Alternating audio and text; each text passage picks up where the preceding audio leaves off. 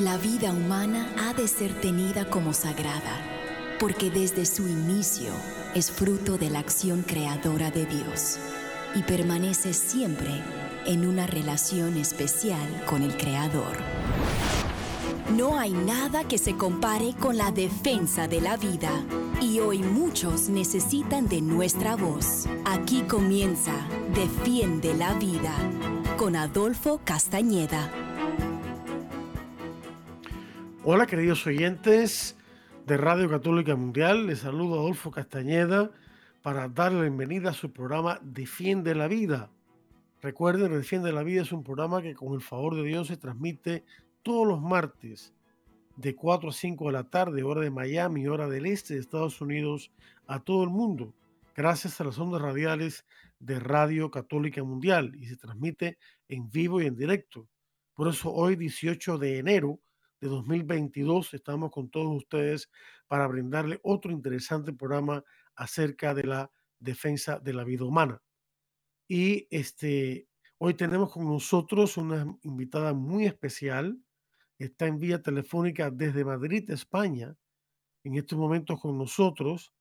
Ella se llama María José Mancilla y es la presidente de la organización Provida Spain Matter, que en latín significa Madre de la Esperanza y es la organización que está afiliada a nosotros en España.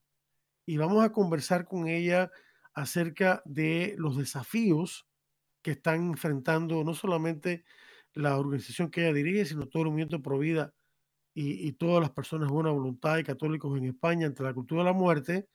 Y por supuesto vamos a hablar de qué es Spain Matter, a qué se dedica. Entonces, quiero sin más preámbulo darle la más cordial bienvenida a María José a nuestro programa de Defiende la Vida. Adelante, María José, te escuchamos. Gracias tardes, por estar Adolfo. Pues encantada de, compartir con vosotros en este programa. Gracias, gracias por estar con nosotros. Eh, hay una noticia que ha surgido que preocupante, que este, tiene que ver con los intentos o el impulso que el gobierno español le está dando a considerar un delito eh, el, acto de rezar frente a un centro de abortos, eh, o sea, criminalizar a las personas providas que realizan este tipo de actividad tan, tan importante. Eh, ¿qué, hay, ¿Qué hay de verdad en todo esto? Bueno, a ver, en primer lugar, este tema de, de criminalizar a las personas que tanto rezan como ofrecen ayuda o información en los centros de aborto no es una cosa que, se limite únicamente a España porque viene de una serie de unas directrices eh, dictadas por la Organización Mundial de la Salud, ¿verdad? Que ya sabemos que es muy activa, eh, no precisamente defendiendo la vida, y, bueno, que lo que pretende es hacer una serie de, o sea, como zonas seguras alrededor de los centros de aborto. Entonces, esto mismo que se hace en España, aunque bueno, que en cada país tiene un poco sus particularidades, también se ha iniciado en otros países, por ejemplo, en Irlanda.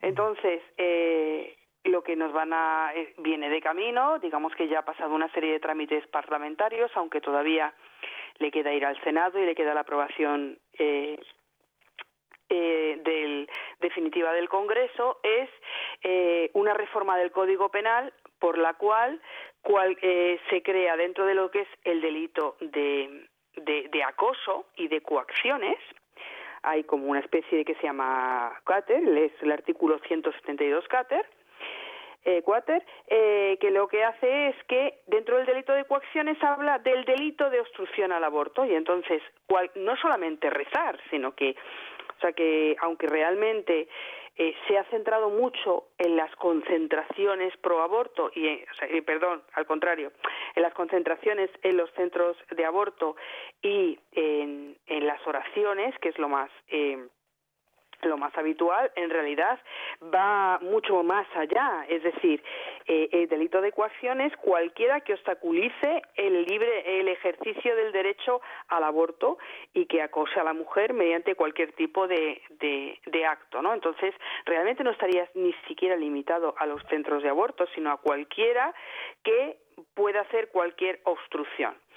Dentro de la ley no especifica claramente cuáles son estas, porque claro, queda totalmente en el aire que pueda molestar e intimidar.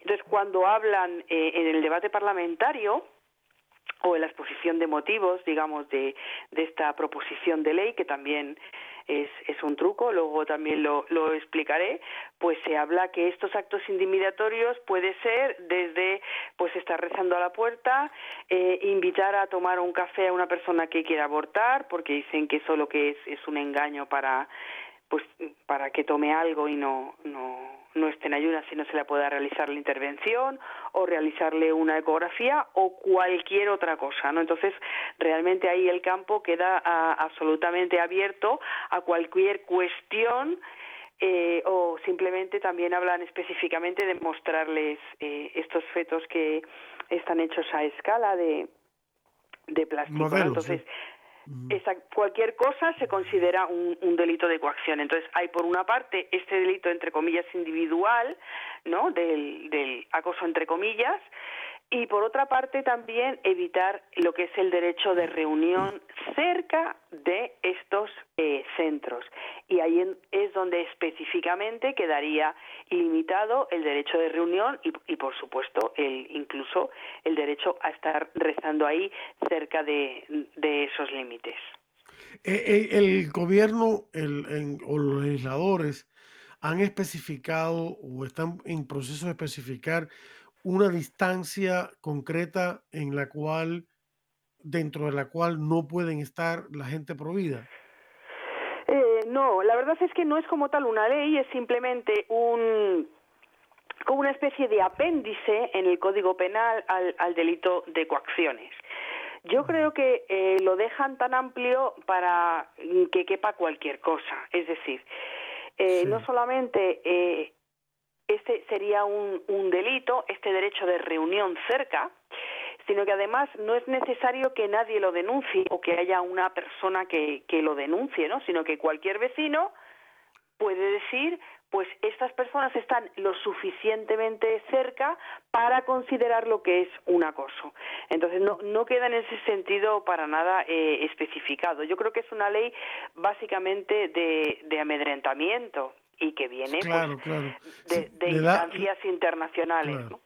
Le, da, le da un nivel de discreción tan amplio a, a, la, a la parte prosecutoria, ¿no? Que, que entonces cualquier cosa ya se convierte en un delito. El, el, el menor este, consejo dado de la manera más eh, respetuosa posible, eh, sin ningún tipo de, de, lenguaje intimidatorio, nada de eso, sino todo lo contrario, como una, casi como una súplica, eh, es, es, también criminalizado, ¿no? O sea, la ley es muy abarcadora, lo, lo, abarca todo, ¿no? Eh, claro, porque al ser tan sumamente inespecífica, esta, esta ley viene, se supone, vamos, que ya he dicho que viene de las directrices de la ONCE, de un informe que hizo eh, lo que se llama el ACAI, que es la, la, Asociación de Clínicas Acreditadas para la Interrupción del Embarazo, ¿no? Sería como la patronal de, de los abortistas en España. Y como siempre nos tienen acostumbrados a invertirse las cifras de una manera absolutamente ya rayando la locura, ¿no? Pues según este informe, nueve de cada diez embarazadas dicen haberse sentido acosadas por los Provida.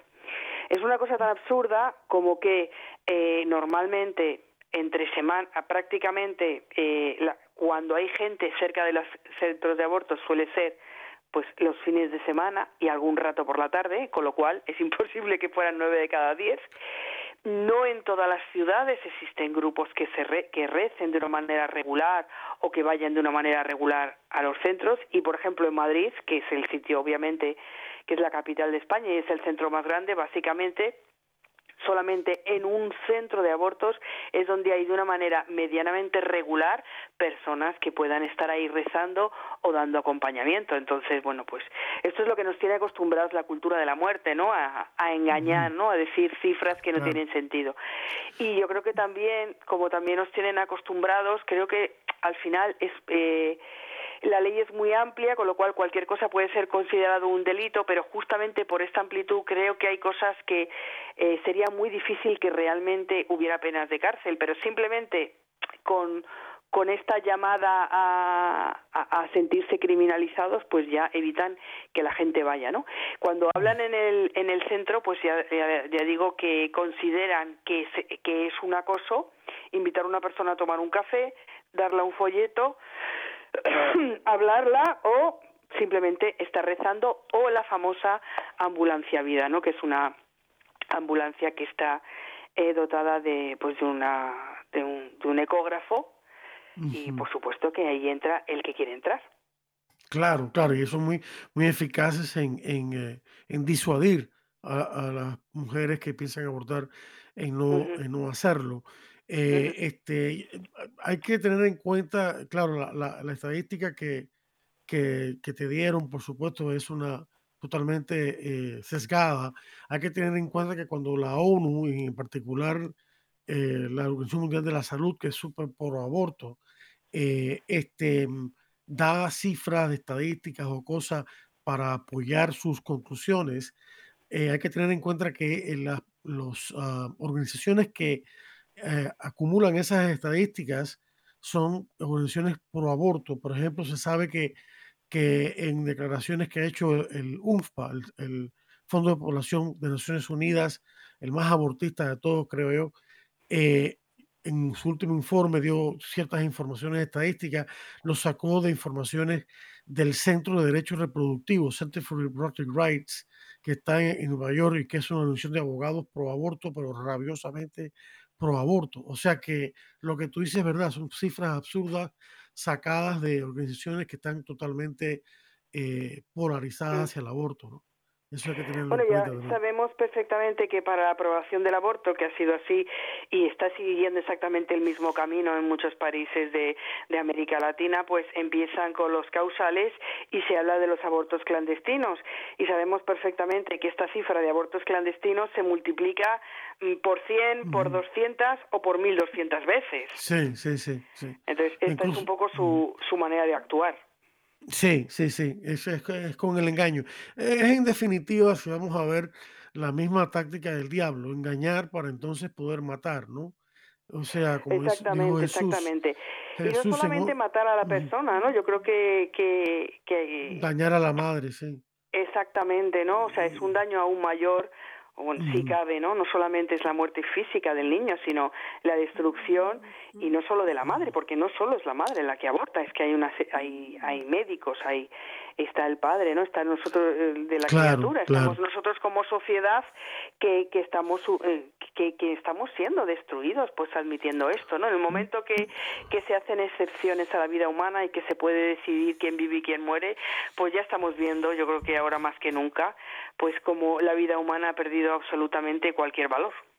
Así, así es, hay un sacerdote en Latinoamérica que, amigo mío, que yo miro mucho, que dice que, que es muy este, está muy metido en el Ministerio de, Reconciliación y Sanación Postaborto. Él dice que él considera que por cada mujer que aborta, que está sufriendo el síndrome postaborto, hay por lo menos 8 a 10 personas más de su entorno sociofamiliar que también están padeciendo el mismo síndrome. Claro, no hay el mismo nivel o con la misma intensidad, pero que también están sufriendo por el aborto. O sea que el problema pastoral y sacramental que tiene la iglesia ante sí es enorme. Tenemos millares y millares de personas heridas por el aborto, más allá de la mujer misma que eh, presionan para que aborte. O sea que es mm. un problema grande que, que la iglesia tiene que atender. Sí, porque eh, es, eh, creo que a veces eh, caemos en el sesgo de pensar que el aborto es un tema de mujeres o el embarazo es un tema de mujeres y no es así. en un embarazo y en un aborto hay más personas y cuando un niño viene, viene en el seno de una familia, no viene, no, no tiene únicamente madre, un niño tiene madre, padre, hermanos, eh, abuelos, tíos, toda la, entra dentro de una familia y dentro de una comunidad y, y toda esa familia y toda esa comunidad queda afectada por una muerte violenta, no solamente la madre. Es cierto que la madre lo vive de una manera muy especial, porque obviamente lo vive físicamente, pero, pero afecta a, a, toda la comunidad, ¿no? Sí, sí, sí, sí. Y afecta a los hombres también, eh, incluso los mismos hombres que han participado del, de, de la comisión del, del, aborto, ¿no? A pesar de que en un principio lo, lo aprobaban, pero, pero se dan cuenta después eh, ven, ven lo que ha ocurrido en, en, su novia o esposa, lo que sea, entonces se ven afectados también ellos, ¿no? En muchos casos. De manera que, entonces, eh, yo te hacía la pregunta de la distancia porque, por ejemplo, en Estados Unidos, eh, dependiendo de la localidad, ¿no? Y dependiendo del estado, hay lo que le llaman buffer zones, que son las, las zonas en las cuales no se permite a los proveedores entrar, pero varía de lugar en lugar.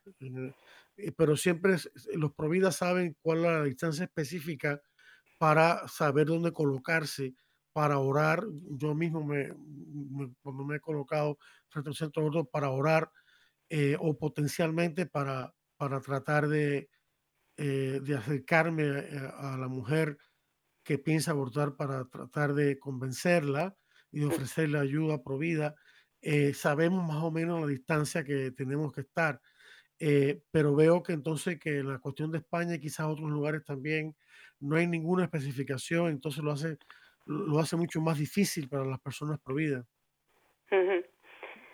Eh, así lo creo y bueno y no solamente de momento no está aprobado vamos a ver exactamente pero cada vez que, que, se van poniendo enmiendas son cada vez más eh, restrictivas una de las cosas importantes es que se aplican a, a los provida medidas que solamente se aplican a violencia de género, ¿no? O sea, realmente, eh, por ejemplo, eh, para que sea un acoso tiene que haber una mediar una denuncia. Sin embargo, en el caso de este delito, nuevo delito de obstrucción al aborto, no hace falta que medie denuncia, ¿no? Con lo cual quedaría asimilado, solamente, eh, solamente se puede denunciar, es perseguible como delito sin denuncia previa en el caso de, violencia de género y obstrucción al aborto. Y otra cuestión que también ha sido una enmienda posterior que, que de alguna manera equipara a los maltratadores, por esto el, titular, ¿no? O, al, tratamiento de, de, la ley de violencia de género, es que una vez que una persona ha sido entre, denunciada por este delito, entre comillas, por supuesto, de obstrucción al aborto, se le puede pedir una orden de alejamiento, es decir, se puede impedir que esa persona eh, vuelva a acercarse no solamente a la embarazada, sino a cualquier centro de aborto. Mm, Entonces son cuestiones, o sea, digamos que es un delito de coacciones especialmente agravado. ¿no?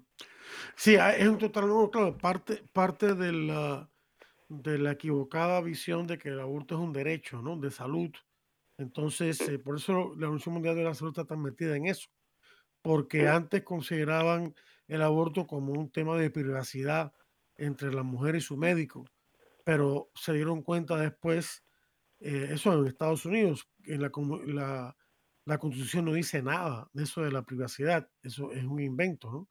Entonces eh, cambiaron la estrategia para meter al aborto como si fuera un medio de obtener la salud o de mantener la salud y o de healthcare, de atención a la salud, para entonces decir que como la, la atención a la salud es un derecho humano universal, entonces el aborto es un derecho humano universal. Mm. Y si es un derecho humano universal, entonces cualquier intento de impedir la consecución de ese derecho es un delito.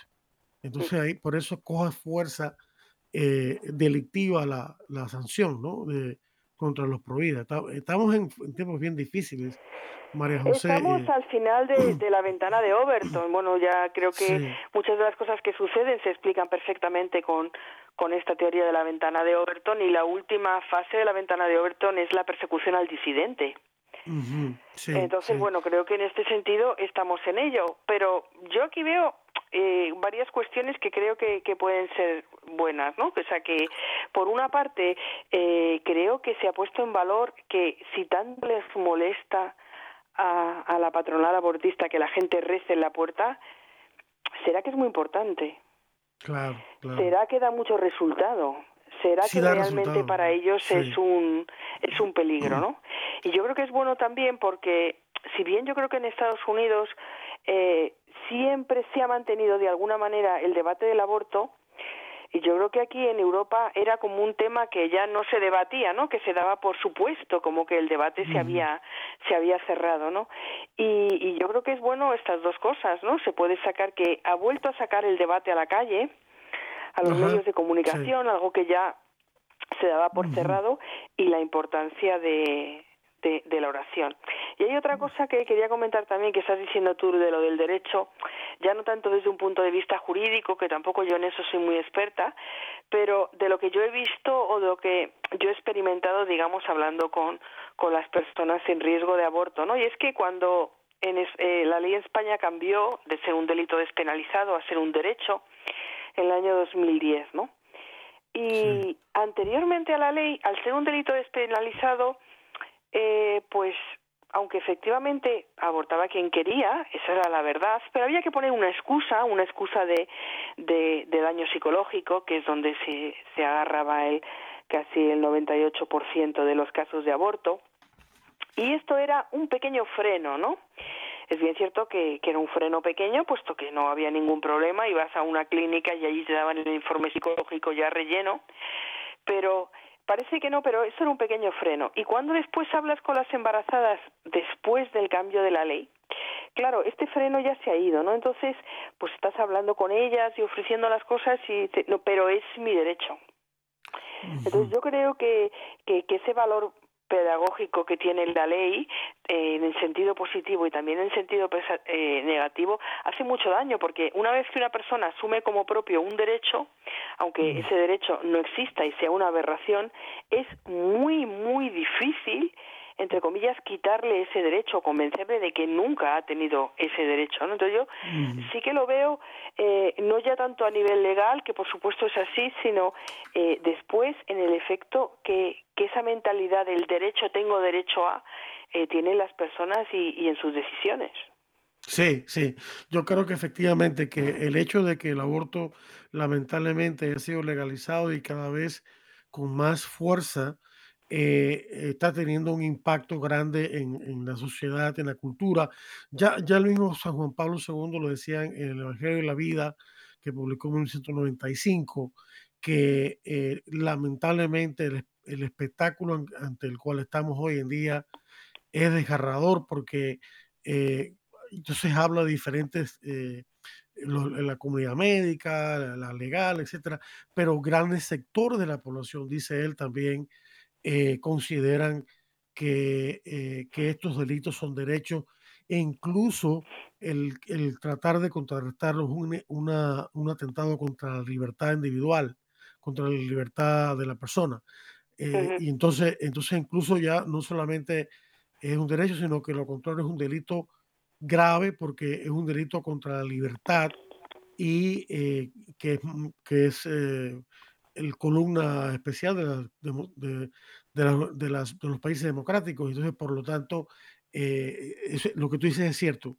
Ya, ya vino ocurriendo en las décadas pasadas que esta, esta cuestión se viene como metiendo cada vez más en la mentalidad pública y, eh, y entonces se vuelve la gente, en el mejor de los casos, indiferente y en el peor, pues hostil, ¿no? O sea, eh, estoy muy de acuerdo con eso.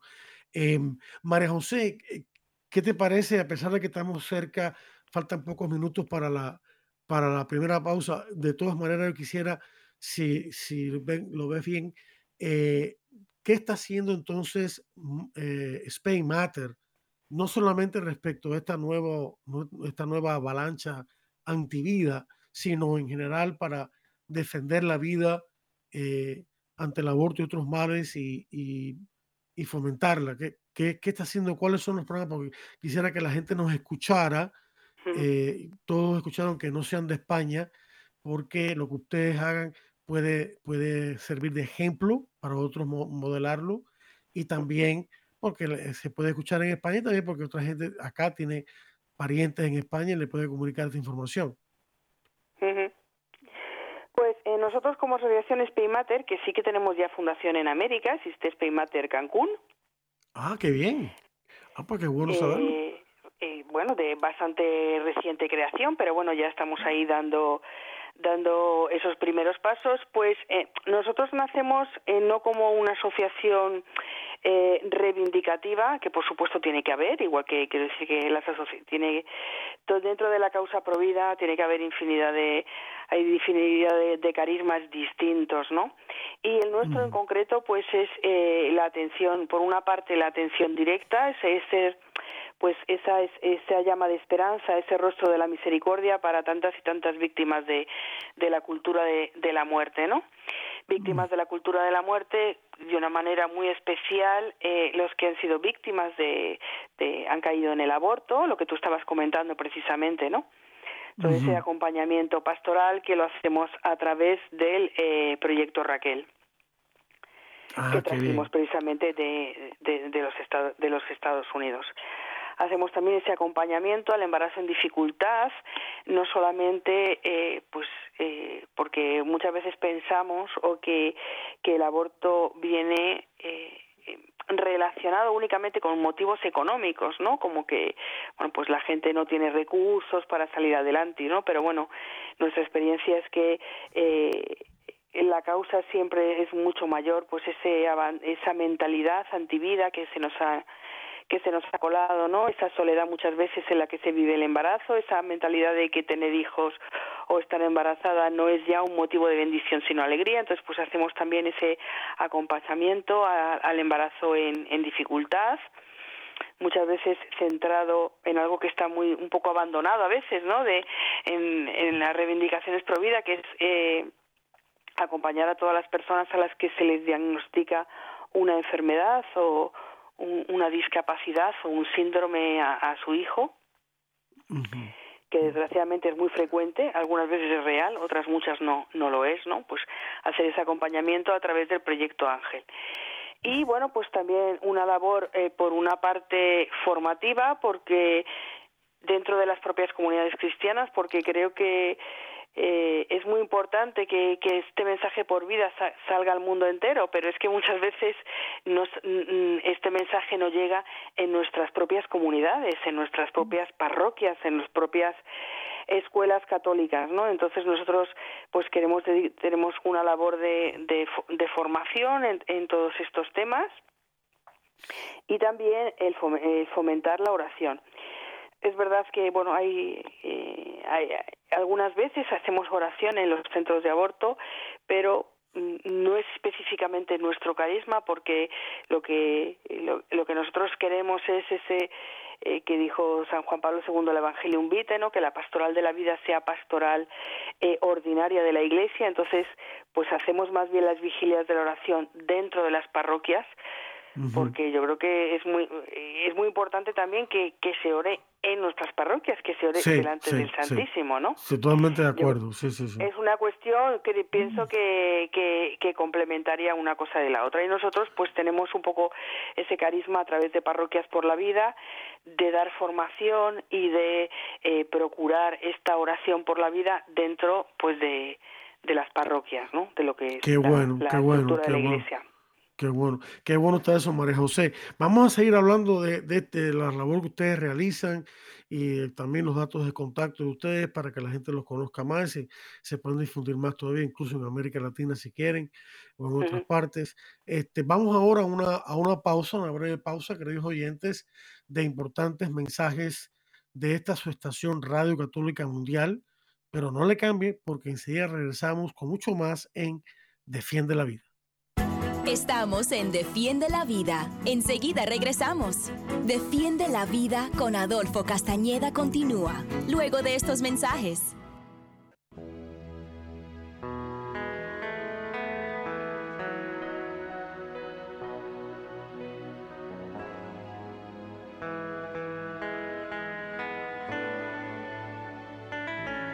Feliz el hombre que se dedica a la sabiduría y se hace preguntas hasta que tenga respuestas, que interioriza los caminos de la sabiduría y reflexiona en sus secretos, que la persigue como el cazador acecha sus pasos, atisba por sus ventanas y escucha a sus puertas, acampa junto a su casa y fija sus estacadas junto a sus murallas.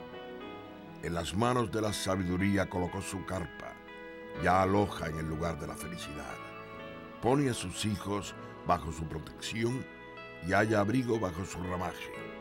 Bajo su sombra se protege del calor y acampa en su gloria.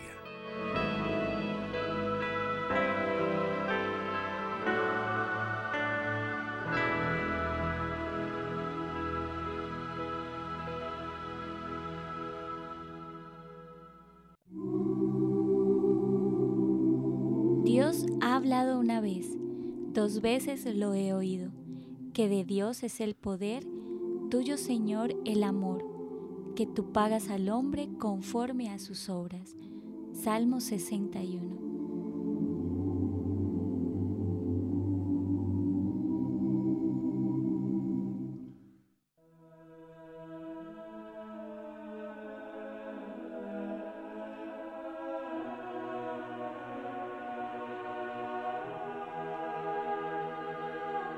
Les ruego pues, hermanos, por la misericordia de Dios, que se entreguen ustedes mismos como sacrificio vivo y santo que agrada a Dios. Ese es nuestro culto espiritual. No sigan la corriente del mundo en que vivimos, más bien, transfórmense por la renovación de su mente. Así sabrán ver cuál es la voluntad de Dios, lo que es bueno, lo que le agrada, lo que es perfecto.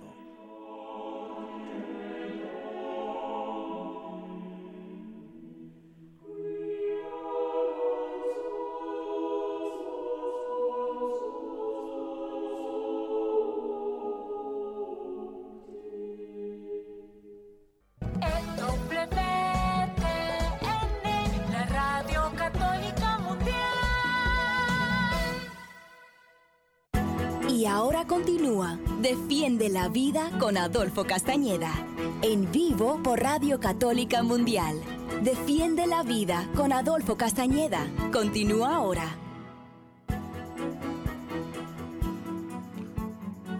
Hola queridos oyentes y bienvenidos de vuelta al programa Defiende la Vida, un programa que con el favor de Dios se transmite todos los martes de 4 a 5 de la tarde, hora del este de Estados Unidos, a todo el mundo, gracias a las ondas radiales de Radio Católica Mundial. Y hoy, eh, como siempre, estamos en vivo y en directo con todos ustedes. Hoy, 18 de enero de este nuevo año 2022. Eh, estamos en una entrevista muy especial, eh, entrevistando a María José Mancilla, presidente de la organización Spain Matter, en latín significa Madre de la Esperanza, que es nuestra eh, organización afiliada en España que le realiza una labor, una labor súper excelente. Eh, hemos estado hablando de esta, de esta nueva ley que se pretende imponer en España de criminalizar eh, no solamente el, el, rezo de personas que se paran frente a centros abortos a, a orar, sino también cualquier tipo de actividad prohibida cercana a los centros de abortos, como puede ser la consejería provida, ¿no? O el mostrar información provida, etcétera. Em, estamos, eh, después pasamos a hablar de la respuesta que Space Matter, no solamente a este problema, sino a la respuesta del problema del aborto y de, todo tipo de ataque a la vida humana inocente, eh, está ocurriendo en España. Eh, María José, yo quisiera que tú nos volvieras a mencionar, porque son, son diferentes en Spain Matter hay diferentes ministerios, ¿no? Y cada uno tiene su, su labor específica. Está el Ministerio Ángel, eh, está, bueno, tú, tú mismo nos, nos los mencionas, nos, nos los dices. Mm, sí, eh, tenemos tres proyectos principales, aunque estamos a punto de sacar un, un cuarto también, eh, que es el proyecto Raquel, que nosotros trajimos de Estados Unidos, que es un ministerio de sanación y reconciliación posaborto. Y podemos decir que prácticamente en toda España está ya implantado este proyecto. Qué bueno, qué bueno.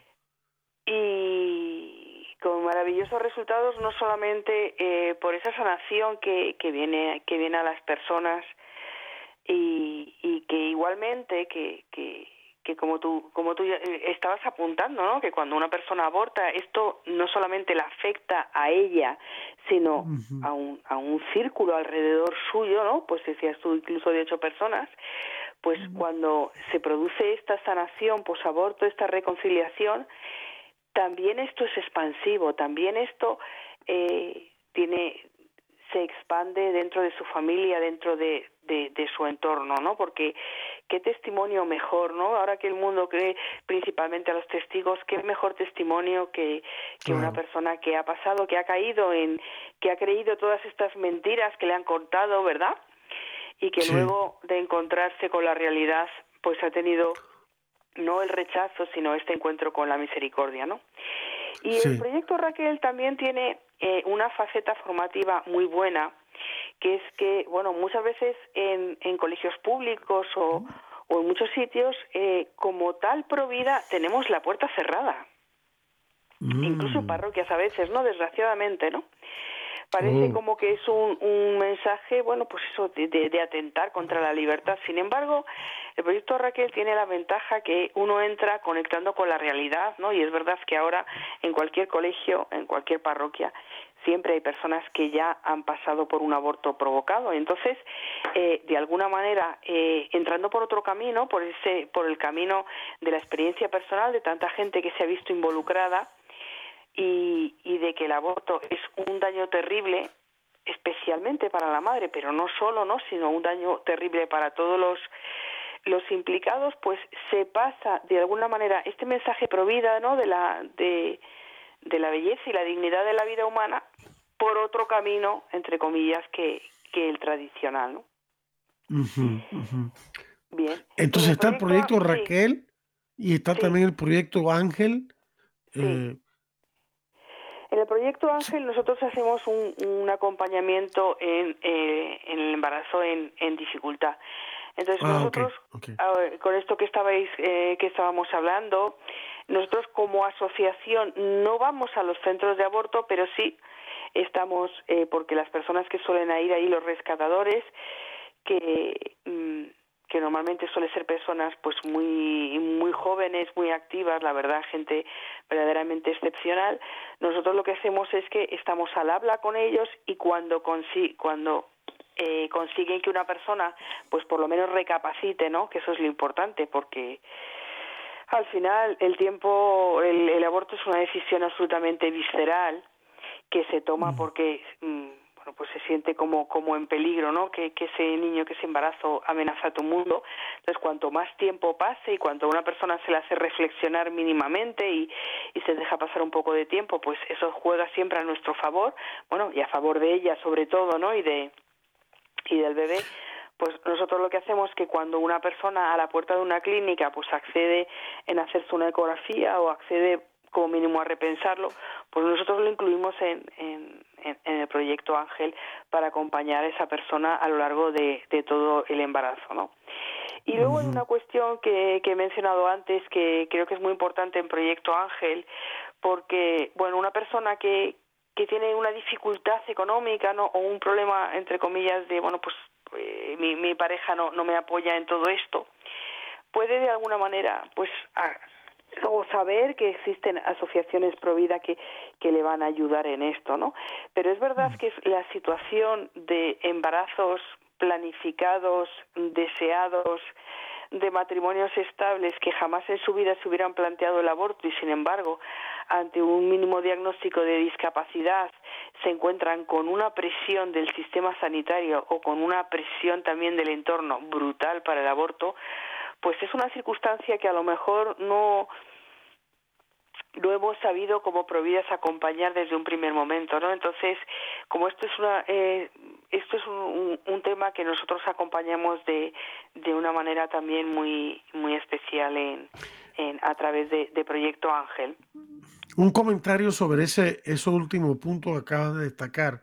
Precisamente eh, y providencialmente el más reciente artículo del padre Shannon Bouquet, presidente de Human Life International, de la cual Vida Humana Internacional de la Decisión Hispana, trata sobre ese tema, trata del diagnóstico prenatal eh, y cómo este eh, induce a mucha gente y la presión que se ejerce por, por el sistema sanitario y todo el entorno a abortar a bebés que se sospecha o se cree muchas veces erróneamente que vienen con un grave problema como el síndrome de Down. Sabemos que, yo no sé en España, pero sé que, que en Inglaterra y en Estados Unidos el 90% de los embarazos eh, que se le hacen pruebas prenatales que se cree que vienen con eh, síndrome de Down son abortados. Y en Islandia, Islandia es el 100%. O sea que bueno, es yo una creo matanza. que en España estamos por encima del, del 90%. Y sobre Mm. todo en el tema del, del diagnóstico del Down, yo creo que, eh, eh, o sea, primero, porque hay un primer diagnóstico que puede haber una sospecha a través del pliegue nucal, que eso pues pues falla mucho, pero ya se empieza a hablar del tema del síndrome de Down y ya simplemente a través de, de la primera ecografía y del tema del pliegue nucal, que es un, bueno, pues es un algo que puede hacer una sospecha, pero no significa nada, realmente pues ya se empieza a, a destrozar, o sea, a, a arruinar el, el embarazo, a, esa- a ese matrimonio, sembrándoles esa dura y ofreciéndoles una y otra vez el aborto, ¿no? Y Claro. eh, también porque en, en- en- aquí en la detección de discapacidades muchas veces los informes que se les dan a las embarazadas no es un informe sobre su embarazo, sino es un tema puramente estadístico, ¿no? Entonces parece como que, que están empeñados verdaderamente en, en sembrar el, el terror, ¿no? Nosotros de los casos que nos vienen eh, de embarazos en los cuales se ha detectado una o un síndrome o un- una cardiopatía congénita, eh, casi el 80% realmente no se corresponde a la realidad. Después vienen los niños sin problema ninguno. Y hay un Claro. 20% que efectivamente pues vienen con un, un síndrome de Down o con cualquier otro tipo de, de discapacidad, pero a veces que realmente eh, no sabemos de dónde viene, bueno, no sabemos de dónde viene, o sea, nos parece verdaderamente satánico, ¿no? El que eh, incluso se les Claro. mienta a las madres diciendo que los niños con síndrome de Down ni andan ni hablan Sí, eso sí, pues sí. les muchas veces, ¿no? Y yo creo que eso es una circunstancia que sí que tenemos que, que atajar, porque es verdad que en, a- en algunos casos hay un componente económico, dependiendo de los países mayor o menor en el tema del aborto, pero nos hemos eh, centrado quizás mucho en esto de que, bueno, pues hay que ayudar a las mamás en dificultad por pobreza. Y muchas veces, pues, mm, es otro tipo de pobreza. O, a mí me ha sorprendido, me he sorprendido que atendemos bastantes casos de eh, embarazo, eh, de, de riesgo de aborto o de proyecto Raquel de personas que anteriormente se han realizado una fecundación in vitro, ¿no? Se realizan una fecundación in vitro pues con la pareja con la que están y después, como sabemos que es un proceso eh, terrible el de, el de con un desgaste psicológico y físico brutal, pues al finalmente se quedan embarazadas, pero la pareja se rompe y quieren abortar al hijo de esa pareja que ya no tienen. Entonces, que ampliar un poco eh, nuestra visión de por qué la gente se se decide a, bueno se decide o se ve abocada al aborto no pensando únicamente que hay un problema económico que obviamente muchas veces lo puede haber pero que realmente creo que es el más fácil de solucionar Sí, sí. Es un problema ya de la cultura, ¿no? De, de- de una cultura de muerte, de una mentalidad. Entonces ustedes tienen proyecto Raquel, proyecto Ángel y el proyecto de formación en las parroquias que me llamó mucho la atención, me parece muy importante. ¿Cómo le llaman a Mm. ese? parroquias por la vida se llama Parroquias por la vida. Y dices que hay un cuarto proyecto eh, que están vislumbrando ustedes. Un cuarto proyecto porque, bueno, pues eh, nos hemos, eh, un poco por la experiencia que veníamos teniendo, tanto en Proyecto Ángel como en Proyecto Raquel, eh, la cantidad de personas que venían con con heridas con heridas eh, sexuales, ¿no? Pues no solamente de haber sido abusados, que por supuesto hay una cantidad mu- muy grande, pero sino de personas que se han iniciado en, en- en la en las relaciones sexuales eh, muy muy pronto y verdaderamente eh, después desarrollan exactamente los mismos los mismos síntomas o los mismos problemas, los mismos traumas que aquellas personas que sí que han pasado por un abuso sexual infantil.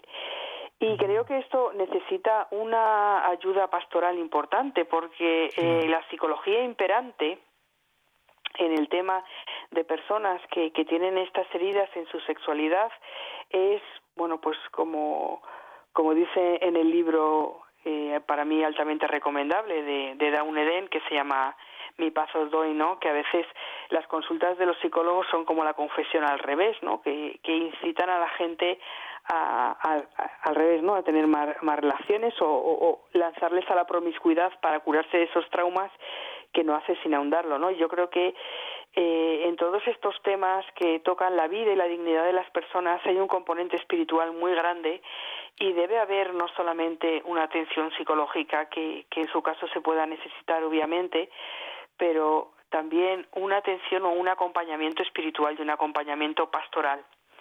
Y bueno, pues a través de estamos de lanzar este cuarto proyecto que le hemos llamado Kumi, como de, de vuelta a la vida, de renacer realmente de, esa persona que, que bueno que hemos estado ya trabajando en él de una manera piloto y que bueno también vamos a, a, a, ofrecerlo no todas esas personas heridas en su en su intimidad y, y en su dignidad.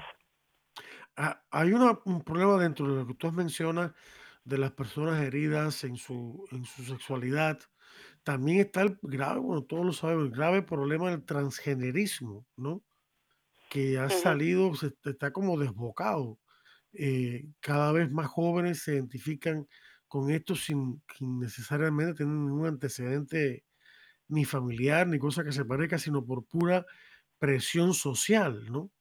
Eh, e, e, es, un tema que el problema de lo, que llaman la disforia de género, ¿no? Eh, mm. esa acentuada o exacerbada este, incongruencia a nivel emocional entre lo que el niño siente que es su, su, identidad sexual interior y su sexualidad verdadera biológica, ¿no? Eh, y entonces que causa angustia y, y, ansiedad y todo eso. Y entonces los, los, los, ah, los el, el, establishment de la psicología, lo que la respuesta que da es, en vez de darle terapia a esos niños y a sus familiares para vencer ese problema, lo que hacen es, no, necesita un cambio de sexo para, para que ya no se sienta así. Y entonces lo, lo embarca en un camino de hormonas, de eh, cirugías mutilantes y demás que, que destrozan la, eh, la, la, fertilidad del, del, niño, del menor, y causan una serie de problemas graves. Eh, de manera que ahí también hay un campo muy amplio de, de necesidad pastoral. Hmm.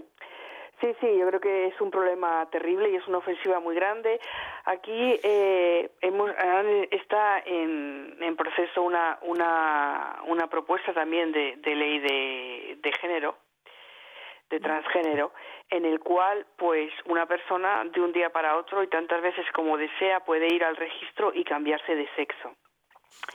Entonces, eh, eh, ha habido, eh, menos mal que se han peleado entre ellos y no hemos tenido esta aprobación y se han peleado entre ellos porque, o sea, al final el transexualismo eh, choca con el feminismo, es decir... Sí, eso iba a mencionar, sí, sí. Exactamente, ¿no? Entonces, las, entre comillas, feministas tradicionales si es que eso existe hoy en día no o que, que entra dentro de lo que es el feminismo pues efectivamente si yo si si un varón puede ser mujer simplemente porque va un día al registro civil y se cambia de sexo, entonces, eh, ¿dónde queda la mujer? El concepto de mujer deja de existir como tal, ¿no? Claro, claro. Y muchas veces estos varones que se dicen mujeres, aquí ha pasado en Estados Unidos, en Canadá también, eh, son adolescentes eh, vivos, ¿no? astutos que se, se dicen que son mujeres y entonces que pueden entrar a los baños donde están las, las chicas, ¿no? Las niñas. Y, entonces hacer, ya ha habido casos de asalto sexual o también entran en las duchas de las muchachas de, después de las clases de educación física o incluso eh, pretenden eh, o lo han hecho participar en deportes donde debido a su fuerza biológica superior ganan, ganan las carreras o qué sé yo qué, y le están destrozando la carrera eh, deportiva de, de, jóvenes que, talentosas, ¿no? O sea, eh, ya, ya, ya, ese problema está saliendo, o sea, el, el, la, la, dimensión ridícula, pero peligrosamente ridícula de, de la teoría de género está, ya, ya se está viendo, ¿no? No, claro, es que llevado a sus últimas consecuencias es terrible, ¿no? Y para mí lo más triste es, pues, eh, o sea, aquellos jóvenes, sobre todo eh, adolescentes y niños, en el que se les da eh, inhibidores de la pubertad y eso tiene unos efectos eh, terroríficos, ¿no? Yo eh, recuerdo que en un artículo estuve comentando, ¿no? Pues eh, poniéndolos un poco en relación a, a, los castrati, ¿no? Lo que significa o que está estudiado lo que significa para el cuerpo privarle de sus hormonas en la época de la pubertad y como eso pues les creaba pues unos problemas muy serios, no solamente psicológicos que obviamente también, ¿no? Pero incluso incluso físicos. Lo que pasa es que yo creo que es un tema que nos ha pillado un poquito con el pie cambiado, quiero decir, pienso que, que, que, es que ya llega a un límite de absurdo y sobre todo que las leyes nos cercan en ese sentido, pero yo creo que obviamente la Iglesia tendrá que dar en un momento determinado pues también esa respuesta pastoral a todas estas personas caídas en el en el transexualismo, ¿no? Y destruidas por eso. Pienso que que siempre la Iglesia está ahí pues para recoger eh, todas las pobrezas y, todas las víctimas de, de estas ideologías realmente pues malignas. Sí, María José, antes que se me olvide y antes que acabe el programa, quisiera preguntarte si las personas que quisiesen, quisieran comunicarse con ustedes, con Spain Matter, cualquiera de los ministerios, ¿qué tienen que hacer? ¿Cuál es eh, hay una, bueno, la página web para que la digas y también si hay un correo electrónico o número tenemos una, una página web eh, institucional que se llama eh, pues W, como suena, es que con S líquida, porque es del, del latín, no tiene una, una E delante, es paymatter.com y con también un correo de información que se llama info arroba se pueden poner en contacto con nosotros no solamente las personas que vivan en España, sino de toda América, porque, bueno, como nosotros somos afiliados de, Vida Humana Internacional, pues eh, cualquier persona que habla, y de hecho así es, ¿no? Nos escribe pues mucha, muchos hispanohablantes a lo largo de todo el mundo. Tenemos una página específica de, Proyecto Raquel, aunque bueno, también se puede contractar a, a través de la misma de Spaymatter, pero bueno, pues se llama www.proyecto-medioraquel.com y un, un email de información que comienza igual, info arroba y el nombre de la página web, proyecto-medioraquel.com. Así que, bueno, para que todos sepan, www.spaymatter.com info arroba spaymatter.com, son las que más recuerden. Eh, eh, también me pueden escribir a mí. Este, yo también tengo los datos de contacto de Spaymatter, adolfo arroba vidahumana.org, adolfo arroba vidahumana.org. Tengo un, último comentario, me parece estupendo, eh, muy bueno que Spaymatter esté contactando en América Latina y Mm. y me vas a enviar los contactos de esa gente en Cancún para ver si los pongo también para el boletín electrónico o incluso para un futuro, eh, eh, una futura entrevista. Me parece fantástico que estén eh, llegando acá, cruzando el charco, como se dice, ¿no? necesitamos toda la ayuda que nos puedan dar y, y, ustedes también necesitan toda la ayuda, que todos necesitamos ayudarnos unos a otros, ¿no? Eh, mm. en estos tiempos tan difíciles. Así que, bueno, María José, el, el, tiempo todavía nos queda unos minutitos. Eh, ¿Algún mensaje importante que quieras darnos a nuestra audiencia? Pues eh, yo sobre todo quiero dar en estos tiempos que estamos viviendo realmente tan duros, ¿no? Tiempos recios, decía Santa Teresa de Jesús. Bueno, pues ella también se contestaba a sí mismo, tiempos recios necesitan amigos fuertes de Dios y en estos tiempos recios yo sobre todo eh, quiero dar eh, un mensaje de esperanza.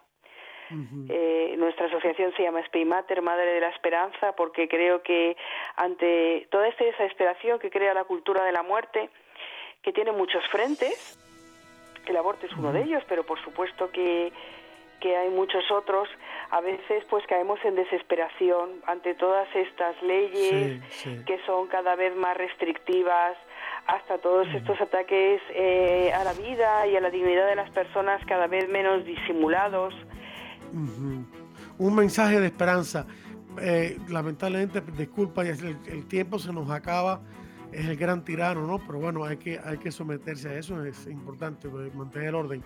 Gracias, María José, por la entrevista que nos has conseguido, que no va a ser la última este año. Gracias a nuestra audiencia, gracias al Señor, gracias a todos y en las cabinas de Radio Católica Mundial. Eh, les damos las gracias, les deseamos la bendición de Dios y les eh, invitamos la próxima semana para otro interesante programa de Defiende la Vida. Hasta entonces.